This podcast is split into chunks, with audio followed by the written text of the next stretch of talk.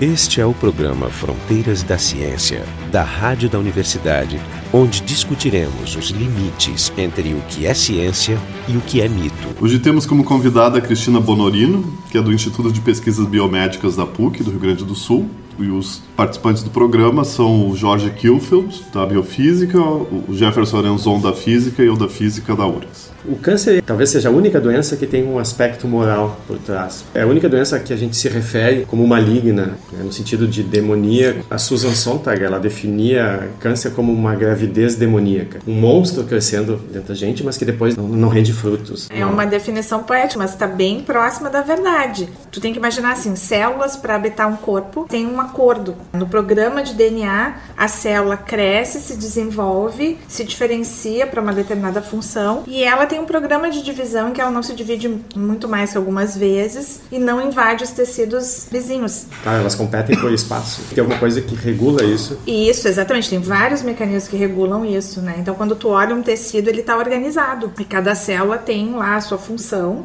e tem um tempo em que ela consegue se dividir algumas vezes e aquilo termina, né? Isso é regulado, inclusive, telômeros dos cromossomos, que foi um prêmio Nobel da telomerase. Elizabeth Blackburn que descobriu isso. Os tumores são células rebeldes que se rebelam contra esse pacto de viver naquele mesmo corpo. Elas abolem as regras e resolvem então se duplicar. Então, para tu ser um tumor, tu tem que basicamente ter dois tipos de mutação importantes: duplicação desenfreada, não mais controlada, e segundo, resistência aos mecanismos de morte. No teu corpo, quando uma célula está com uma mutação, tem um sistema de reparo, que repara o DNA. Se o reparo não funciona, a célula morre. Esse é o trato. E os é tumores... uma segunda camada de garantia. Exatamente. E os tumores, eles quando eles adquirem essas duas mutações, tem que acumular esses tipos de mutação. Se tem esses dois tipos de mutação, ele tem uma chance de virar um tumor. E o maligno, na definição de maligno, é quando ele invade um outro tecido. Então, se o tumor fica, por exemplo, no mesmo lugar, simplesmente só cresce naquele tecido, ele se diz um tumor benigno. Em geral, tu retira aquilo cirurgicamente, ele não volta a crescer. Mas um tumor maligno tem células especializadas, e por isso que ele é o alien, ó, como se fosse um organismo. Então tem células especializadas em produção de energia, produção de vaso. Eles, tem muitas células diferentes. Muitas então. células diferentes. É uma ideia antiga de que o tumor seria uma massa clonal. Ele não é. Né? Além das células serem diferentes, porque elas vão mutando e adquirindo mutações, tu tem células, por exemplo, que a gente chama de tronco tumorais, que é uma em cada um milhão de células. Então essas células tronco são como se fossem as abelhas rainhas. Elas é que conseguem estabelecer a colônia. Então, por exemplo, quando tu faz uma droga, um tratamento para câncer, tu para cada um milhão, tu tem que conseguir matar uma dessas. E às vezes tu mata 9, 999 mil e não chega no milhão e aí o câncer volta, o tumor Mas volta. é interessante que a ideia que a gente tem que o câncer vem de defeitos parece ser um pouco contraditória com a ideia dessa organização que tu está dizendo. Exatamente. É um defeito que de alguma forma consegue se organizar. É curioso o que o câncer faz dentro do corpo é, é muito parecido com o que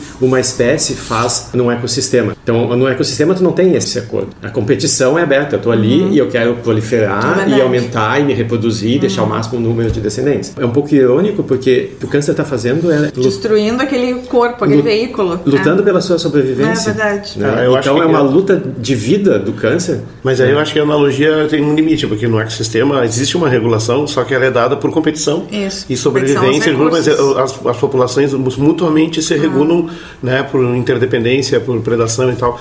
Enquanto que no, no, no organismo existe também competição como ah. forma de regulação, mas tem um outro fator interno que é a secreção de hormônios, outras substâncias que comunicam as células e eles gerenciam o pacto assim. Poderia... Isso não tem no ecossistema. Não, mas tu pode ter uma, uma espécie de predadores que cresce tanto que acaba dizimando as suas presas e depois morrendo de fome. Isso, isso é que isso, acontece. Isso é uma regulação natural. Em geral, ele não consegue terminar, não, mas daí não consegue extinguir. Mas, mas assim, isso existe também. O câncer, ah, se ele cresce demais, ele mata o hospedeiro e desaparece, né? Porque ele morre sim, de sim. Não é uma estratégia isso. Inteligente. Não é uma estratégia inteligente. Tu pode imaginar isso. Um vírus, por exemplo, que se replica muito rápido, destrói o veículo, o corpo que abriga ele, é um vírus que a gente chama em geral mal adaptado. É como o ebola. Exatamente. Um não. vírus super eficiente seria o herpes, por exemplo, que ele não estraga muito o hospedeiro, como eu digo, né? Tu não sabe se o cara está infectado ou não, e ele persiste a vida inteira do hospedeiro e se replica muito. É o legítimo gene egoísta. Ele consegue passar, tu não sabe quando tu está transmitindo. No caso do tumor, tu poderia fazer essa analogia com um parasito mal adaptado, que vai destruir aquele corpo onde ele está. Esse é o dilema do gene que quer se duplicar. Então, tu pode imaginar que o que vai acontecer por seleção natural é que as pessoas que têm aqueles genes que fogem das regras, né, os genes mutados, elas vão morrer. Então isso na verdade não persiste. A capacidade ou digamos assim a tendência a desenvolver e abrigar essas mutações que levam ao tumor levam à morte daquele indivíduo, então isso não persiste. Essa coisa de punição moral, a gente não ouve só do câncer, né? Por exemplo, quando surgiu a, a epidemia de HIV, se dizia a mesma coisa. Castigo, né? Não, Exatamente, não, mas é no é sentido de que a gente associa os termos maligno, maligno. à doença. Realmente, talvez assim, pela malignidade, ou seja, ele realmente faz mal, né? Eu acho que essa é a origem, Ele realmente né? pode matar a pessoa se Não, ele maligno se é associado, acho que a etimologia é. Metástase. É, Ah. o diabo mesmo. Ah, acho o que di- está associado Não, eu sei, ao. Eu tenho a impressão Mas que, que o termo veio uma é? origem mais humilde, ou seja, ele é, ele é incontrolável, não está confinado, é difícil de agarrar, então ele com- tem uma certa malignidade Porque no seu um tumor comportamento. benigno, ele não mata o hospedeiro. E nem o faz bem a ti. Mas Ah, também mas não é é estranho o benigno. nome. Não é benigno. Que dá a entender que tu ganhou um prêmio, né? Não, tu tem um tumor, tumor benigno. benigno. Não, tu pode ter um tumor benigno que cresce demais e, e por efeitos indiretos ele acaba matando. Tem vários, tem vários. Sim, tu carrega, tu carrega uma bola de 30 quilos do É lado do teu verdade, pescoço. é verdade. Existem tumores benignos, por exemplo, no sistema vestibular e coisas assim, que se eles deixarem crescer indefinidamente, ele mata a pessoa. É, a benignidade, a benignidade relativa. inclusive, para mim, está associada com a possibilidade de tratá-lo, coisa que também é recente, fazer uma cirurgia de extirpação. Por exemplo, na antiguidade, Ah. a não ser uma, uma coisa muito grande e óbvia, tipo algum câncer de pele que sai para fora e tu pode talhar Mas fora. agora tu também consegue tratar os malignos, né? Então fica uma Agora sim, um alguns malignos, O câncer é uma classe de doenças, né? Tem muitas causas, tem muitas coisas. Ele não é uma doença. Não, é o, pessoas- não existe o câncer. É, não existe o câncer. O tumor é uma massa. Quando ele se organiza como uma entidade, em que ele tem várias células ali dentro que tem divisão de trabalho, para o tumor crescer para esse ponto, ele teve que fazer várias modificações naquele corpo do hospedeiro que permitiram que ele chegasse nesse ponto. Porque, em geral, assim, o corpo se organiza para eliminar esse tumor. É O que eu queria dizer assim, trabalha. tem- existem muitas formas disso acontecer, não é um único jeito. Não Olha, é eu assim, não existe a mutação. Não, mas assim, existem mutações chave. 90% dos tumores têm mutações num gene que se chama RAS. Tem dois genes principais, são existem genes que a gente chama de proto-oncogenes ou oncogenes. Eles codificam para proteínas que são como se fossem nódulos simpatizantes em vias de sinalização celular. Então, RAS, por exemplo, 90% dos genes, RAS é mutado, ele é superativado. Só o RAS superativado, que é uma via de sinalização celular que tem a ver com proliferação e diferenciação, só RAS mutado não garante um câncer. Quer dizer, tá? é um defeito bem no mecanismo as células Mas é tão- e tirar ela do controle, né? Isso. Então, RAS, RAS aumentar. Então, tem um experimento que foi feito há uns 5 anos atrás, que é assim: ó, engenheiraram um animal para expressar RAS aumentado no pulmão. Esse animal não tem tumor. Aí eles engenheiraram outro animal para ter uma outra proteína chamada P53, que é uma controladora daí do tumor, posto do oncogênio. Então a P53 nocauteada, não funciona. Esse animal não tem câncer de pulmão. Aí eles cruzaram os dois e a F1 tem câncer de pulmão. Sim. Essas duas mutações são suficientes para desenvolver um tumor. Agora uma É dúvida, o fato de ser de, de a gente saber exatamente essas duas vias não, não seria já uma indicação que a gente teria que já ter a, a solução do problema? Mas então, isso E foi que o problema os fosse tão simples? É, exatamente. Os cancer biologists tentaram sempre fazer isso, inibir as vias de proliferação. Tanto que a quimioterapia, essa que a gente toma, Essencialmente. ela é citotóxica, ela é para impedir a proliferação. Não, mas é, é- é depois, né? Ela, ela pega, a- o que eu entendo é que ela ataca as células que têm um problema. Não, ela é inespecífica. Esse é o problema. Quimioterapia, ela ataca as células que se dividem. Não, Não, todos, isso, então, todas as células que precisam se dividir muito, por exemplo, as as mucosas do organismo. Isso. que É, basicamente leva a pessoa quase até a morte. Uma- Ela tenta atacar a consequência da mutação, mas não tem como atacar já o, o- o problema, por exemplo, se eu sei que, que aquele gene está sendo super expressado, não tem como eu entrar pode lá. fazer humano geneticamente modificado. Não, não, não, eu mas o Marco está perguntando é a diferença entre a cura e o tratamento que, que não cura, mas detém. Por exemplo, por exemplo É não, a SIDA, por exemplo, a AIDS. A AIDS não tem cura ainda, mas tu pode deter e controlar, a pessoa pode ter uma vida. Mas já tá quase, assim. Tá quase, mas não, não é cura ainda. É porque Tá uma das quase coisas assim que. o que? O os- O câncer já tá. Eu vou dizer pra vocês que a cura do câncer já tem. Isso aí já tá, tá dominado. é, vários cânceres são 100% tratáveis. Não, né? é que teve assim, ó, teve um game changer que se descobriu que é o sistema imune que controla o tumor. A gente já sabia isso. Hoje tu tem anticorpos que tu pode dar pro paciente e tu cura ele pra sempre. Não existia isso. Tu pela primeira vez falou em cura. Hoje, esse, nesse ano de 2015. E pra AIDS tá perto também. RAS é uma via nodal para células normais também. Então tu não pode eliminar o RAS do genoma, porque todas as células usam RAS. E o erro pra mim, que até hoje eu vou em congresso de câncer, os caras estão lá, vamos inibir RAS. Pô, tipo assim, É. não dá pra inibir RAS. Na verdade, até dá. Se é uma forma mais garantida de matar um câncer é matar a pessoa. Aí não vai ter o câncer, né? Que é mais ou menos isso que vai acontecer. A ideia é levar o cara, como o Jeff falou, até a bordinha e depois trazer de volta. Tá, mas a gente e torcer para que no processo tu tenha eliminado todos os traços das células Mas hoje a problemáticas. gente pode fazer melhor que isso. Eu, eu queria pegar o gancho e a, a gente costuma dizer que câncer não se pega. Ah. Não se pega, tá?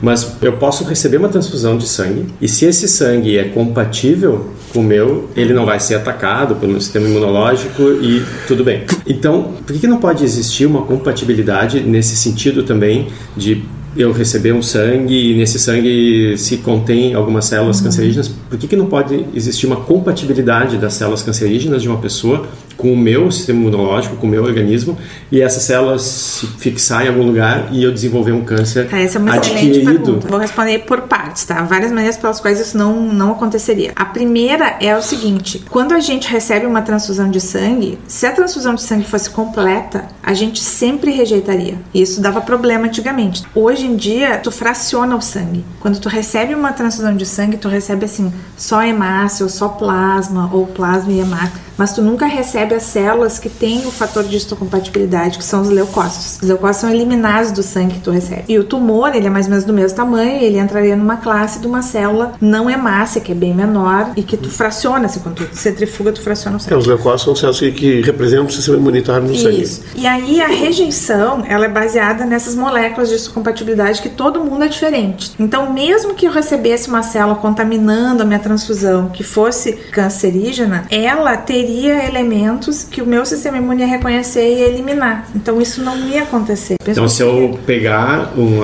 um experimento e transplantar um, um tumor maligno Ah, não, isso sim. e ele, se, isso desenvol- ele se desenvolve. Sim, É, isso sim. Se tu fez, Esse experimento a gente faz, isso foi feito para estudar como o tumor se replicava.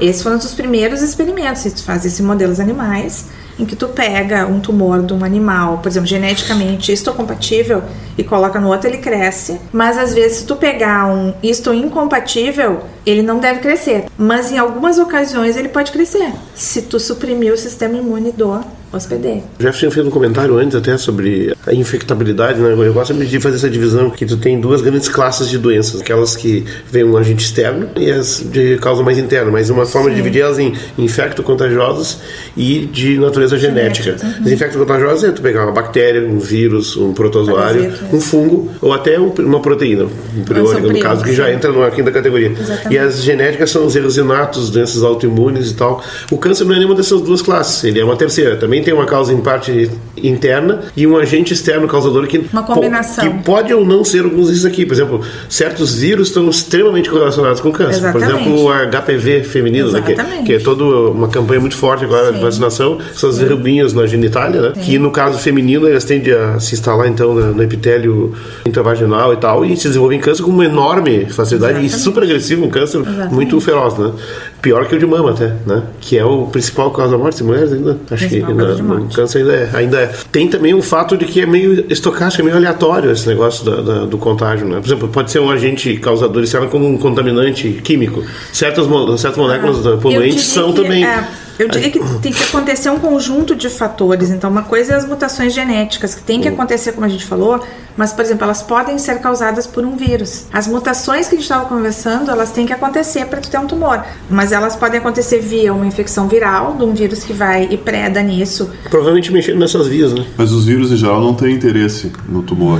Isso é um efeito colateral. A Difícil gente dizer. nunca vai saber. Em alguns indivíduos, nem todos os indivíduos que têm HPV vão ter câncer. Em alguns indivíduos, a infecção pelo HPV garante a- o cenário para que o tumor se desenvolva. O que, que é exatamente esse cenário, ninguém sabe. É uma combinação de alteração genética com modificação no sistema imune Ah, mas não é uma coisa assim. por causa de dano, É, por o causa vírus, dano o vírus vai causando defeitos no DNA aleatoriamente até o momento que precisa ser causado por Isso é uma das hipóteses assim que se discutiu, mas eu não acho que tem evidência assim que suporte que é só isso assim. Hoje em dia, eu acho que as pessoas tendem a tendem a ser infecção viral associada com câncer, com o vírus causando uma série de modificações inflamatórias, dano, mutação, isso tudo contribuindo em algumas pessoas para gerar o tumor. Não se sabe, por exemplo, hoje em dia, por exemplo, se eu pegasse HPV e minha irmã pegasse HPV, eu não tenho irmã, mas se tivesse, não tem como eu definir tu vai ter câncer e eu tu não. Sim, ele continua sabe natureza estocástica. Estocástico é o que a gente não sabe.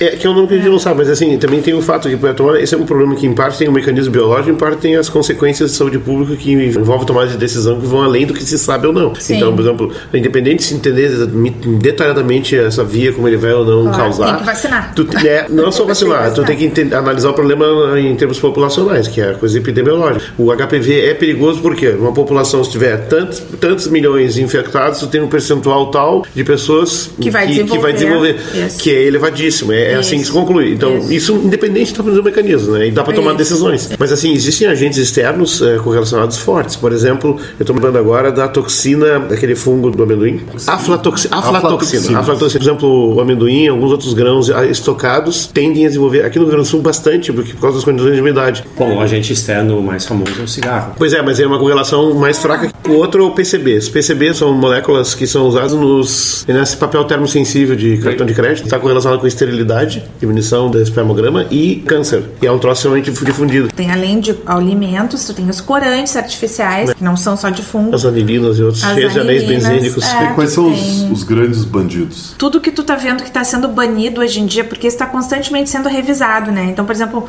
uma das últimas coisas que se baniu foi os adoçantes, né? Os adoçantes artificiais nos Estados Unidos, os caras estão tirando completamente, porque tá muito associado com tumor. Os sacarina? Sacarina, É, é. O aspartame agora não é tanto com câncer, alteração metabólica Isso é forte. interessante, tu dizendo que Está associado com uma doença terrível, que é exatamente a, a doença metabólica. Esse se referia à Coca-Cola, a antiga, a tradicional, como uma Coca-Cola natural. Melhor. Ou Mas seja, a natural é a que tem açúcar. Mas eu vou te dizer que tem uma coisa melhor que a natural que os caras fizeram na Suíça, é uma Coca-Cola agora com stevia. Coisa assim, Que porque é o adoçante mais essa que eu acho que é a Coca-Cola que eles chamam Coca-Cola free, porque essa aí, teoricamente, não engorda, tem o açúcar, né, que também não é bom. O açúcar é um fator de risco. Exatamente. Porque tu desenvolve diabetes, tu engorda. Obesa- E- obesidade. E, quanto mais células tu tem, maior a chance de tu ter mutações e desenvolver. Existe Doença assim uma coisa muito importante é realmente a para prevenção de tumor é a dieta, que isso eu digo assim que vai ser o futuro. Então assim, a obesidade está ligado com inflamação, inflamação está ligado com câncer. Então tem um estudo famoso de mulheres, por exemplo, a incidência de câncer de mama no Japão ser tipo quatro vezes menor que a incidência de câncer de mama nos Estados Unidos. E aí um estudo de uma coorte de mulheres que migrou do Japão para os Estados Unidos e simplesmente morar nos Estados Unidos colocou a incidência de câncer nessas mulheres Não. igual a dos Estados Unidos. Por causa das dietas. Essa, causa porque de- essa era a minha pergunta, porque Dieta são de cafeteria e geneticamente bem gordura. diferentes, né? Gordura trans que tá para ser abolida, né? Eles vão tirar nos mais, Estados né? Unidos. O câncer é uma doença moderna? Já tem registro de câncer muito antigo, né? Isso pode dar alguns, alguns dados sobre isso. O que se vê hoje, acompanhando, no momento que se criou, né, esse acompanhamento de saúde pública, é uma incidência aumentada. Então vem Mesmo aumentando. Controlando pro fato da longevidade. Mesmo controlando. Então, assim, maior. tem, tem registro fóssil de câncer. Inclusive, né, tem descrições lá na Grécia Antiga, no Galeno, tem Uhum. descrição de o que seria câncer. E a gente estava falando antes que até nos fósseis dos dinossauros se encontra câncer. Então, Bom, mas aí tu vai ver fósseis, vai ser basicamente ossos, cânceres ósseos. Né? Cânceres exemplo, ósseos. Os cânceres de tecidos moles não deixam evidência. É, mas, Ah, mas é que pergunta. se teve metástase, se chegou nos ossos. Isso. É, aí sim, mas aí é, é- Sim, mas sim, mas ainda assim é uma ossos. Fração do total. Existem animais cancer-free? Dos tubarões, é, mas isso é um mito, É uma lenda, foi mito. derrubado. E se falava isso, tubarões não têm câncer, mas já foi descrito isso de Ah, mas tubarões são muito interessantes porque eles têm um sistema imunitário bem diferente. Né? É. Eles são Mas realmente. não são cancer-free. Mas e, e acho que deve ter, obviamente, uma correlação com a quantidade de predadores que tem um animal. Se uma espécie tem poucos predadores, significa que ela vai viver mais. É, é só E aí vai, tu vai ter essa purificação de que se tu tem alguma predisposição genética para ter um câncer novo, então aquilo provavelmente vai impedir de tu deixar descendentes. Então os que vão sobreviver vão ser aqueles que não têm doenças Não quando tem são novos. Sim, vai, Diminui- vai diminui a causa mortes externa, começa a dominar as causas mortes endógenas. Isso. internas. Então o tubarão, como praticamente não tem predadores, Não sei se essa regra vale para todos os topos de pirâmide alimentar. Vamos também pensar Tiranossauros é. Rex, que também tem câncer. É, Também já- tem a gente já viu câncer, outra é. parte. Exatamente, os caras Tigres, olharam- leões. né? Mas eu me lembro de ver uns, uns dados. Tem um autor americano, o George Johnson, ele escreveu um livro sobre as crônicas do câncer. E eu estava ouvindo uma entrevista com ele e ele menciona que tem alguns estudos que analisaram padrões de câncer em múmias no Egito ou em corpos na Grã-Bretanha do século XIX. os números mexicanos também, né? Tem uma série de trabalhos. Então, corrigiram para a idade, para levar em conta a faixa etária, né? no Egito se vivia até os 30 anos, basicamente. O padrão de incidência de câncer que a gente detecta nesses trabalhos é compatível com os mesmos que a gente tem agora. né? Ou seja, aparentemente é compatível, pelo menos com isso. Isso, de que a incidência de câncer agora não é muito diferente do que era na, na antiguidade. né? Ah, Mas nos- os dados são é. difíceis, claro. É, isso é, É, difícil de interpretar. Agora, isso nos leva a uma pergunta meio óbvia, que é muito falado também na imprensa. Exi- Tu acha que existe uma epidemia de câncer, como, como é falado? Então, eu acho que a epidemia tem a ver com os hábitos de vida dos humanos que nos últimos anos ficaram muito diferentes desses antigos. Bom, então, concretamente, aumentou a incidência ao longo do. desde que está se monitorando. Eu acho que se vê mais, porque assim, câncer em geral sempre foi uma doença de pessoas mais idosas, porque é bem isso, quanto mais tempo vivia, mais chance dava de acontecer algum erro ou acumularem seus erros que podem gerar padrões. E tu vê isso em vários roedores que o câncer acontece como uma consequência da idade. Animais domésticos, como cães, como gatos, também tu vê isso. Mas assim, tem muito câncer em criança e muito câncer em criança jovem. Eu me lembro há um tempo atrás que a gente fez, pode ser meio anedotal, mas tem evidência para comprovar isso. A gente fez um teste, um estudo que a gente queria mulheres com câncer de mama de mais de 60 anos. A gente passou um ano coletando os pacientes do hospital e a gente conseguiu duas. 100% das mulheres tinham menos de 60 anos com câncer de mama.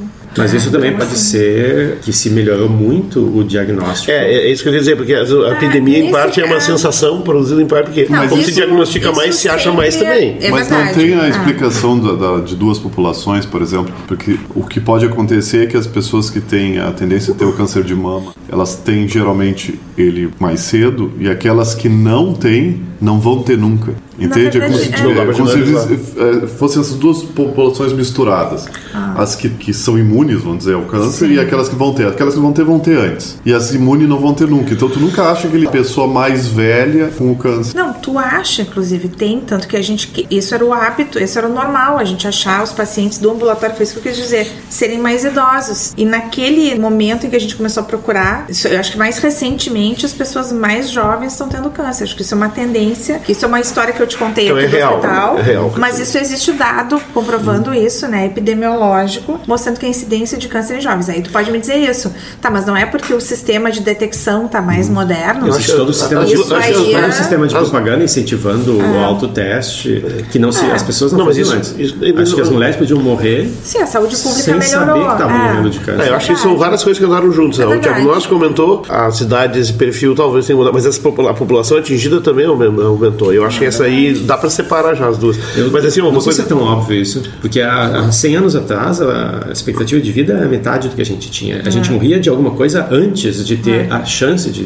de ter câncer. Sim, a qualidade de vida é diferente, tu não tinha dentes, tu não tinha uma série de coisas, né? Não, não, não existia antibióticos 100 anos tudo. atrás tu tinha dele. As pessoas perdiam os- a dentição com 20, 30 anos e aí a qualidade de vida diminuía, a imunidade baixava e tu tinha mais chance de morrer de Então agora que a gente está chegando, a, tinha uma expectativa por volta dos 80 anos, é o preço que a gente paga por querer viver mais. O preço da longevidade é morrer de câncer. É, não vejo muita poderia saída. pensar É. nisso. Em geral, a gente tenta pensar nisso, que a pessoa vive mais tempo, tem mais, mais chance, ou vai aparecer um câncer inevitavelmente. Ao mesmo tempo, a gente tem populações de idosos que são câncer-free. Inclusive, tem locais, locais geográficos, assim, que tu tem populações muito longevas e que não desenvolvem tumores. né? Então, não é tão simples. Tu tem na Ásia isso, tu tem aqui no Rio Grande do Sul. É, nas populações da bolsos. Serra. Provavelmente é o vinho da Serra. É, um monte de gente fala que é alimentação. Tu Eu não tem tenho dúvida lá disso. pra famosa dieta do Mediterrâneo, em que tu vai, tem até gente que fala dos velhinhos lá que sentam e que eh, tem discussão assim se o que realmente é a dieta ou é o hábito de viver em comunidade. Não mas, não, mas nessas populações está comprovado que a longevidade tem a ver com a cadeirinha na frente da porta de casa. Eu É exatamente, é isso que eu ia É, falar. não, É isso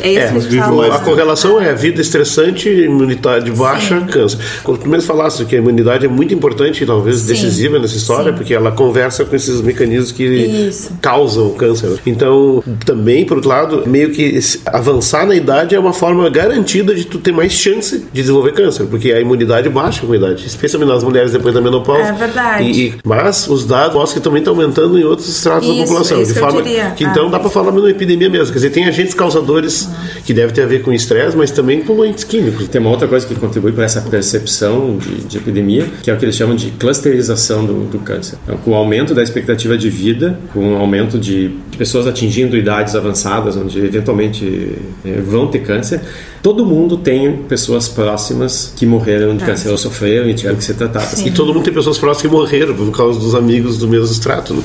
E essa nossa capacidade, essa habilidade, que por um lado nos faz ter a ciência, por outro lado nos faz perceber padrões onde eles não existem. É, não. Isso é complicado, né? Mas assim, a Esse gente é um tá outro aqui... tipo de câncer. É, eu, eu diria que tem estatística, né? Tem estudos que fazem exatamente isso. O Journal of Clinical Oncology faz exatamente isso. Ele faz surveys, né? Uh, estudos periódicos epidemiológicos da incidência. E o que se vê é isso, tem aumento de incidência de câncer em alguns estratos né, de idade, como ele falou, e que não era tão comum, né? Talvez a gente possa, em algum momento, dissociar. No momento que a gente aperfeiçoou o teste diagnóstico e olhar daqui a 50 anos os testes diagnósticos, eu acho que a gente vai ver, não, é aumentou o câncer ou é realmente o diagnóstico ficou muito bom?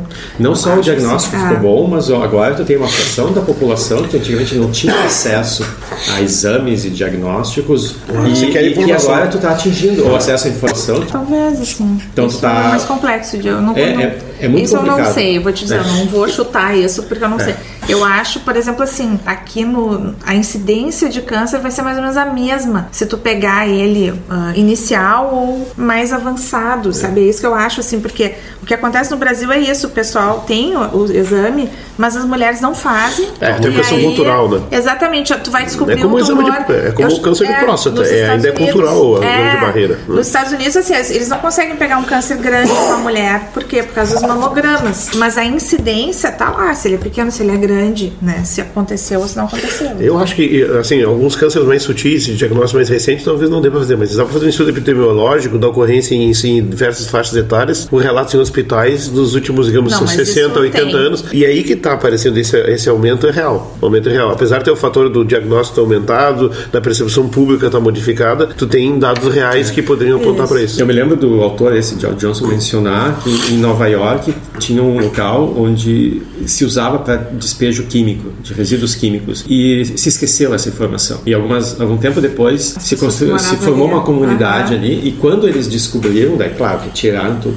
E eles fizeram, cerca de 30 anos depois, eles fizeram um estudo epidemiológico, tentaram procurar onde é que estavam aquelas pessoas, e o que eles viram é que o, o padrão de doenças como câncer não era muito diferente do resto da, da Nessa população pode ser, mas É. tem casos aí da. Essa da- foi uma conclusão É, isenta. Tem cuidar, tem que cuidar, tem que cuidar. Alguém que não queria, pela- alguém que não queria Eu- pagar o processo. Eu acho que tem que cuidar com a generalização disso. Tem casos Claro, de é. aldeia de cidades onde tinha despejo químico, por exemplo, desse PCB aí mesmo, que é essa molécula, que eu não sei a sigla inteira, onde a população tem uma incidência de câncer maior, Sim, isso é aí real. é. E, obviamente, as empresas também têm interesse o negócio do ocultar. asbestos, o negócio do chumbo Com nas. certeza. Não, não, A- certamente. A briga, do, a briga do chumbo foi de várias décadas, né? O asbestos ainda Não, é um é que- debate aqui no Brasil, ainda não aprofundou. E, e por outro lado, tu também tem que tomar cuidado e não generalizar de que qualquer produto químico, qualquer componente num, num produto que tu não consegue pronunciar o nome, porque É. não quer necessariamente Óbvio, dizer que óbvio vai, que não, óbvio vai que não. câncer. Tá cheio de produtos que a gente não sabe pronunciar.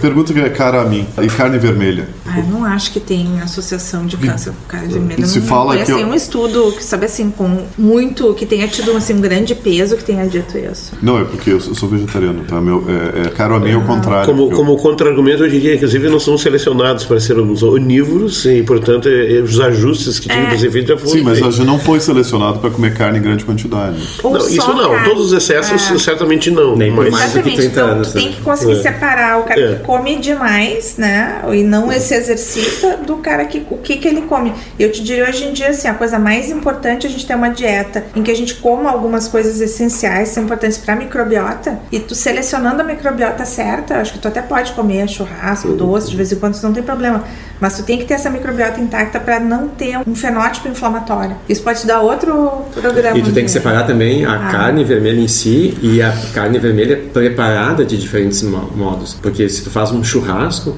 É tu tem coisa. a fumaça, tu tem a fuligem, tu tem resíduos da lenha que se depositam. é, a churrasca é talvez mais contaminada dela. Se- Uma carne cozida Se ou feita fala refogada que é aqui no. Rio Grande do Sul a incidência é maior É verdade. do que no Brasil e Isso parece que é no Rio Grande do do Sul. Rio Grande do Sul e na Bahia. Né, mas lá é o acarajé, é outra coisa. Então não é a proximidade com a gente. Mas a carne, a, car- carne grelhada no fogo tem esse problema. A gordura se transforma, ela se transforma num moléculas que chamam os PAHs, polihidrocarbonetos aromáticos, que são altamente cancerígenos. Mas o problema é quando tu tosta no fogo, aquela coisa que fica preta ou amarela escura, É, é o que o, que é cozinhado na chama aberta. A chama aberta porque ela, ela teria A a, temperatura para fazer a A transformação química A que transformação produz aquelas moléculas. Eu- a gente pode ter uma dieta variada, acho bem isso. A gente foi selecionado para ser onívoro, mas tem coisas que a gente precisa comer para manter a microbiota intacta. A microbiota são as bactérias, principalmente bactérias que vivem no teu corpo. Ah, Isso digestivo. inclui também os vírus, Mas assim, fungos. E aí tentar eliminar, por exemplo, algumas coisas que têm realmente muita ligação com câncer, que são adoçante, né? Um que outro corante, cigarro. Essas coisas realmente tu pode eliminar